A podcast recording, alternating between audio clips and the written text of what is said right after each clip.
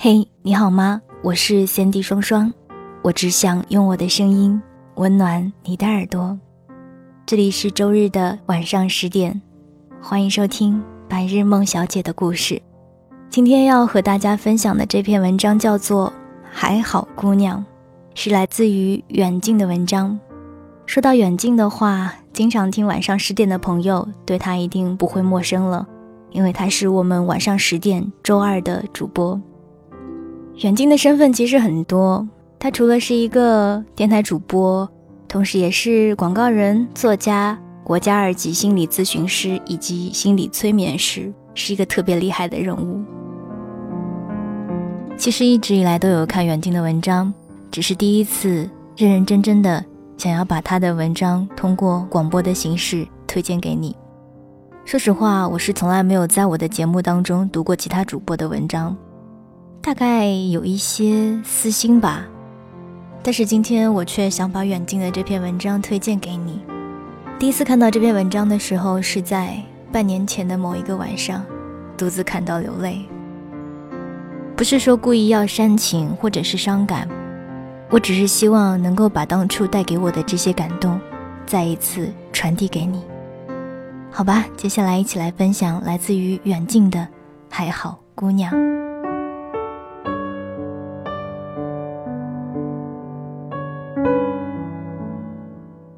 我们都觉得这个世界很美好，无论是曾经的雨天，还是喝醉的夜晚。无论是炙热的阳光，还是对峙的脸庞，只是不管在何处，我都不能再和你同行。不管去哪里，我都不会再在你身边。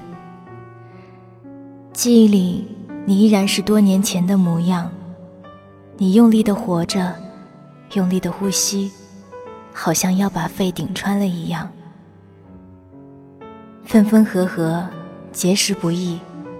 兜兜转转，散场别离，指鹿为马，错乱记忆，画地为牢，今宵往昔。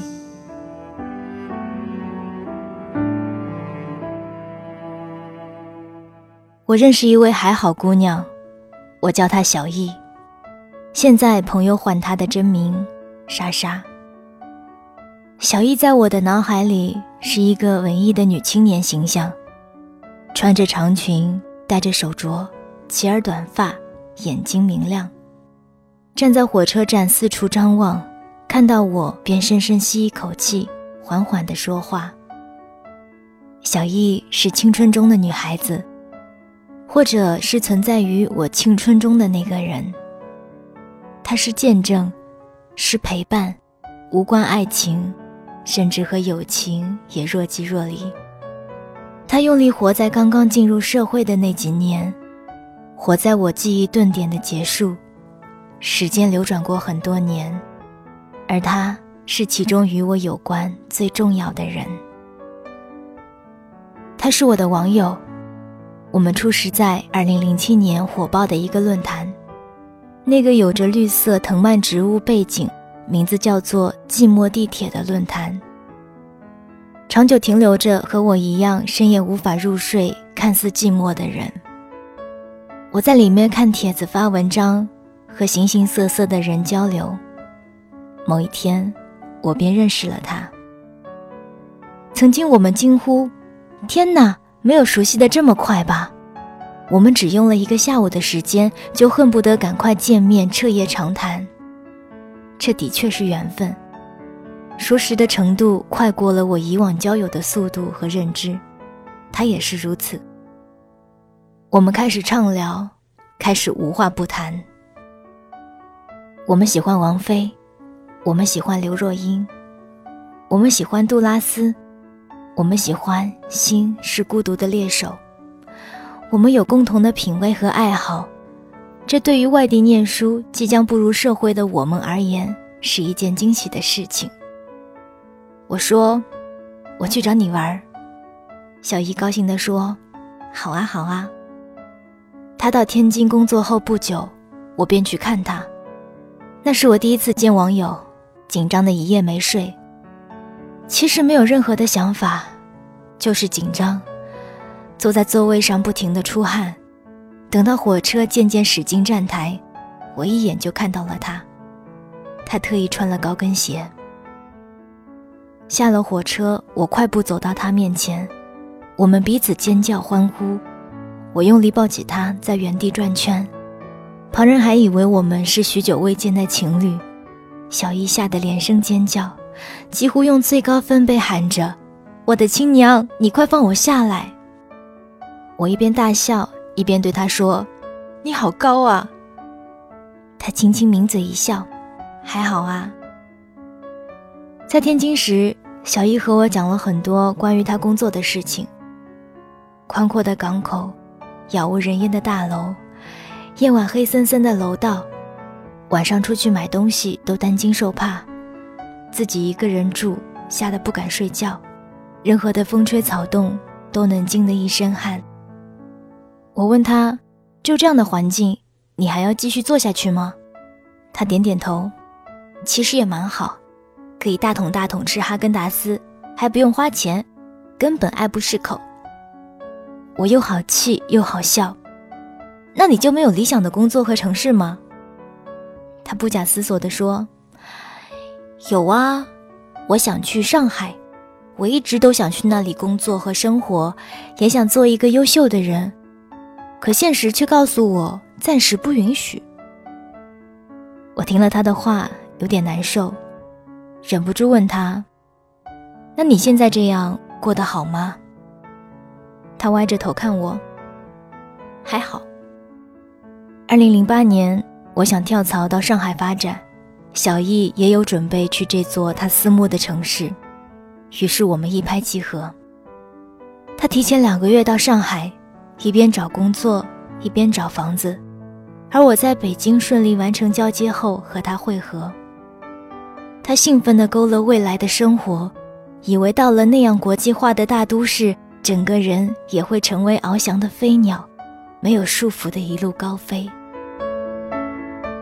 当我坐着火车到达上海时，这座城市开始了连绵不断的梅雨季。我和小易相会在那座浩瀚的城市。没错，浩瀚，因为我想不出更好的词语来描绘当时的感觉。我们彼此拥抱，鼓励要做出一番成绩，要证明自己。我和小易去他暂时租的公寓取行李，公交车行驶了一个多小时，周围建筑渐渐隐去，格外荒凉。我终于按耐不住自己的疑惑，问他：“你到底住在哪里？怎么这么远？”他笑了笑：“就快到了。”又过了许久，我们终于下了公交，在雨中绕过一些平房和垃圾堆后面，才看到了小易租的地方，一座破旧的三层小楼，一个类似红灯区的招牌，上面写着“求职公寓”。我问小易：“什么是求职公寓？”他说：“就是刚毕业的大学生找工作暂时落脚的地方。”我和他走到房间门口，还没有开门，就有一个只穿着内裤的男生端着饭盆突然冲了出来。我简直不敢相信自己的眼睛，扭头低声的问他：“这是男女混住？你怎么住这样的地方？”小姨没说话，只是笑了笑。走进他的房间，里面是和大学宿舍一样的上下铺，一股霉味扑面而来。屋里有两个女生，一个男生，绳子上挂着胸罩和男士内裤，各种鞋子和衣服满地都是。小易指着他的床位说：“行李收拾好啦，走吧。”没有和同屋的人打招呼，我们提着行李走了出来。下楼看到一个房间里有一群男男女女在看电视，各种不避嫌的穿着内衣互相推搡。我问小易。你们之前都互相认识吗？他没有回答我，拉着我快步离开。在回去的路上，我再次问他为什么租在这里。他淡淡的告诉我，便宜，一个月五百块。我心里有点堵，急急地说：“那也不能住那儿啊，万一被人占便宜呢？没钱我可以先给你。那你就这么住了两个月？他捋了捋自己的头发，抬头看了我一眼。还好，这不都搬出来了吗？和小易朝夕相处后，我才发现，还好是他的口头禅。无论开心或难过的事情，无论遇到怎样的人，他都用平淡到没有情感的语气说：“还好。”我曾经有些发狂的问他：“好就好，不好就是不好，什么是还好？”他有点惊讶：“还好就是不错啊。”我说：“那就说很好，或者是不错啊，怎么又是还好？”他想了想。认真的回答我：“还好，就是没有那么糟，但也没有到很好的那种地步。”小易在一家小公司做乙方，跟着老板去见客户，做方案，还要看尽客户脸色。每天回到家都一身疲惫，看着他辛苦的样子，我说：“你不要那么拼，工作是老板的，身体是自己的。”他都摇摇头说：“没事。”我还好。我们住在虹口区的赤峰路，小易在我来之前，按照我们共同的要求，一次次看房子，最终选择了离我们工作单位折中的地点。某天要交房租时，小易异于平常，唯唯诺诺地对我说：“袁静，你能不能先借我点钱？”直到小易还钱的时候，我才知道。原来他的薪资只有一千五百块，我们的房子分摊房租，一个人九百块，还有公共生活费五百块，算下来，小易每个月只能剩一百块自己支配。我不止一次提议，男生吃的多用的少，你可以不用交生活费，自己留着添置些衣服、化妆品，女孩子的花销总归是大一些，他却总是拒绝。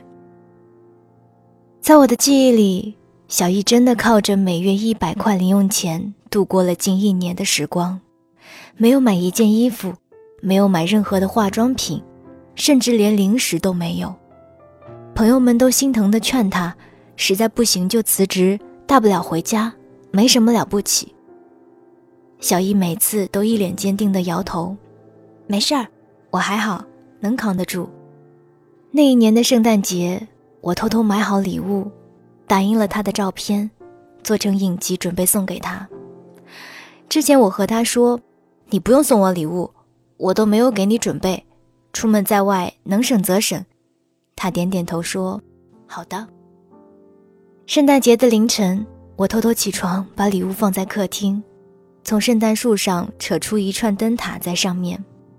我觉得小易过得实在辛苦，又有满腹的委屈。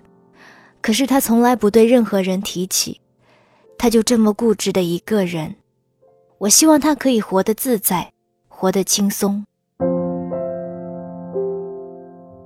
第二天，我推开自己的房门，看到原本摆放我礼物的地方放着一个精致的盒子和一封信。我心想，小易果然还是为我准备了礼物。我打开盒子。看到一枚铂金戒指，小易在信里说，自己没有多少钱，不知道该送什么，希望我可以喜欢。我和谁都没有提起过。当我蓬头垢面地站在客厅里，拿着小易送我的戒指，回想起他一路走来的点点滴滴，自己一个人默默地哭了。我和小易租住有近一年的时间。虽然我后来谈了恋爱，但是在这一年里，几乎是和他朝夕相处。与其说相互照顾，不如说是他在照顾我。早晨帮我买早饭，去超市采购，我做完饭后还要收拾一片狼藉的厨房，还要忍受我各种的小脾气和近乎挑剔的生活习惯。现在想来，他就像是姐姐一样。陪我度过了步入社会的成长阶段。上海这座城市节奏太快了，快得让我看不到方向，快得让我心力交瘁。但我看着小易依然坚毅的脸庞，放弃两个字始终说不出口。后来因为母亲生病，我终于决定离开上海回家。小易送我入安检，我拉着他的手，沉默无语。他也只是眼睛亮亮的看着我。直到最后，我说：“你要好好保重，好好坚持自己的梦想，好好在这里替我生活下去，不要委屈了自己。”小易想要拥抱我，最后还是忍住了，只是依然淡淡的说：“我还好，你多照顾好自己。”至此，我和小易共同的回忆就断层在这里，断层在没有回头的登机口，断层在无法察觉的表情，断层在放弃一切的隐忍，断层在彼此心结的源头。后来，小易和我开玩笑：“你走的时候都没有给我一个拥抱。”我哈哈大笑：“那是因为我怕以后没有再拥抱的机会啦。”我果然说准了，从那以后，我和小易再没有拥抱过。我们的生活开始渐行渐远。我不知道他现在过得怎样，不知道他换了什么工作，不知道他遇到了哪些人，不知道他去过什么地方。我们曾经是无话不说的好友，只是时间把距离拉长，我们各自前往了不同的方向。今年四月底。小易说要来北京出差，要见面好好聊聊。我高兴的提前推掉了工作，腾出三天时间等他的消息。可之后他说出差太忙，恐怕是没机会再见了。我一边打着哈哈说不要紧，一边忍不住满心的失落。那天晚上，我把这些年遗落下小易的微博全部都看完了。往日的点滴开始浮上水面，断层的记忆一点点弥补。他过得越来越好，他有了新的朋友，换了更好的工作，考了心理学资格证书，薪资足够养活自己，一年去很多地方旅游。我打心底为他高兴。小易终于过上了自己想要的生活。他在微博里这样写。一不小心发现，今年是我毕业的第五年。七月二十日是到上海的第五年，就是五年前的那一个早晨，我拖着箱子，孤身一人抵达上海火车站，窝在所谓的求职公寓的多人间里，海投简历，顶着烈日奔跑各大招聘会现场。那些当初觉得艰辛的日子，现在看来，一切都不管爱情还是友情。终极的目的不是归宿，而是理解和默契。人的一生能够得到身心统一、有始有终、可玩尽的感情，机会稀少而珍惜。如果有人能够理解你，那么即使与你待在房间里，也会如同在通往世界的道路上旅行。成长带走的不只是时光，还带走了当初那些不害怕失去的勇气。如果能够穿越回到过去。如果是我，我明了，你懂得。生不逢时，爱不逢人，皆是命数。现在我才明白，小易口中的还好，其实是自己的期待值。对任何人事不带有过分的依赖和期待，也没有过分的要求。他曾经对我说：“我没有什么特别的奢望，就是希望可以在这里过一点还好的生活，就知足了。”五月，因为我出新书，在 QQ 上找小易要地址，聊了一些无关痛痒的话后，我问他，工作忙吗？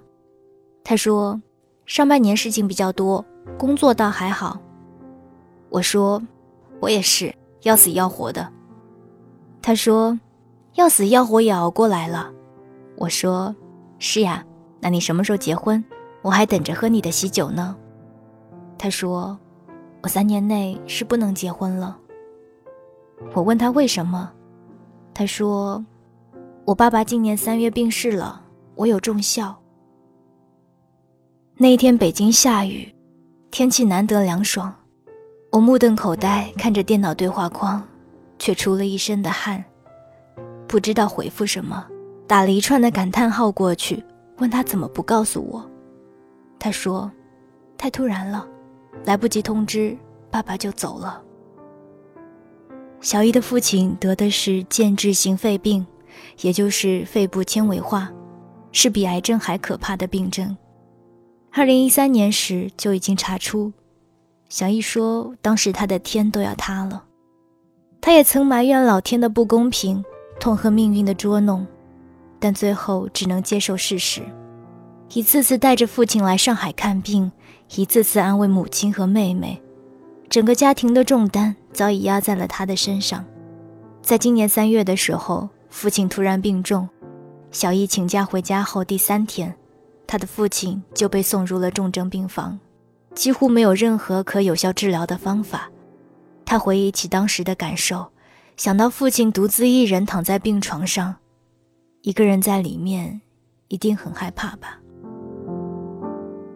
闭上眼睛，我几乎可以凭着当年小易的模样，想象出他的表情。想着他在半夜的医院里，隔着窗户望着父亲的神情，想着他躲在角落里痛哭的模样。这么多年过去了，他的性子依然是人前坚强，背后隐忍。他甚至在这生死离别的最后关头，替全家做出了一个异常勇敢的决定。小易的父亲最后已经是脑死亡的重度昏迷，全凭强力呼吸器装置维持。医生说，继续这样下去也只是让病人受罪。在经过了家人艰难的商讨和抉择后，小易代表全家，默默走到自己的父亲面前，亲手拔掉了他的呼吸器。在小易对我诉说到这里时，我突然就哭了，哭得很伤心。我无法想象，如果这样的事情放在我身上，我该如何选择？我又怎能鼓足这样的勇气？我对小姨说：“你真的太勇敢了。”小姨说：“就想着是解脱了吧？我爸苦了一辈子，到最后不能再受罪。”我愚笨的只是反复说：“一切都会好起来的，你要好好照顾自己”之类的话。他说：“是的。”都会好起来的，没有过不去的坎。我曾经觉得小易变得更加勇敢和坚强，他好似拥有了百毒不侵的心脏，任何事情都能够果断做出选择。直到后来，我看到他在父亲病重回家途中写下的话，我才恍然大悟，在这抉择的背后，他承受了多么大的纠结和痛苦，以及旁人无法感同身受的悲伤。他写道：“离家近十年，虽然知道一定有一天会以这种心情回家，可想不到这一天会来的那么早，真的太早了。”在那天对话的最后，我说：“总之，你一定要好好的，一定要，你答应我。”他说：“嗯，我很好。”在和小易聊天的那个深夜。我辗转反侧，无法入睡。后来，我给他写了一封信。小易，我曾经给你写过几封信，大致内容已经忘记，但有一句话却印象深刻。我写：“以后也就你我相称吧。”从那以后，你就再也没有叫过我远近了。你好倔强，我也是。往事如梦，岁月如梦。一切回想起来，都好像是一场梦。我必须要谢谢你，在最初进入社会的日子里，你见证了我最荒唐的时刻，也容忍了我的幼稚和青涩。我们都长大了，不管谁来到谁的身边，或是远离曾经的那些日子，曾经的那些日子，终究变成了岁月里的变迁，粘贴在了生命中可有可无的角落里。那些看似不堪一击的时光，都是你我最真的时刻，是我觉得最好的日子。而在那些已成为云烟的过往里，曾经闪烁着你的影子，这对我来说是一件高兴和庆幸的事情。我曾经对你说，你是我最重要的女性朋友，到如今也是如此。我们的生活不出所料的彼此远离了。你我世界的交集点也越来越少，我们各自有了不同的人生，不同的道路。日后再相见，恐怕只能凭借曾经的共同记忆来拉近彼此之间的鸿沟。但我依然会如多年前初次见你那样，激动地拥抱你，原地转一个圈。时间总是残忍的，这不是你我的错，也不由你我控制。这条道路不会一眼望到头，恰如我们曾经共同许下的梦想，都已经和现实混为一谈。时间过去，我们终将会成为和曾经不一样的人。世事如常，人情如常。我与你而言只是一个逗号，你与我也是如此。我们不会永远停留在过去。靠着可怜的记忆生活，我们也不会停留在老地方，共同走过剩余的道路。你已经有你的生活，我只是回望者。小易，我希望你可以过得好，你会成长为更加美丽的人，你会有美满的家庭，你会有可爱的孩子，你会告诉他，曾经在你年少时有一个叔叔。写着文章，唱着歌，滴滴答答，就这么来了。可是，我多想站在你的面前，听你淡淡的说一句“还好”。只是我也知道，你早已不是还好姑娘。那天，你最后对我说：“我很好，很好，姑娘。”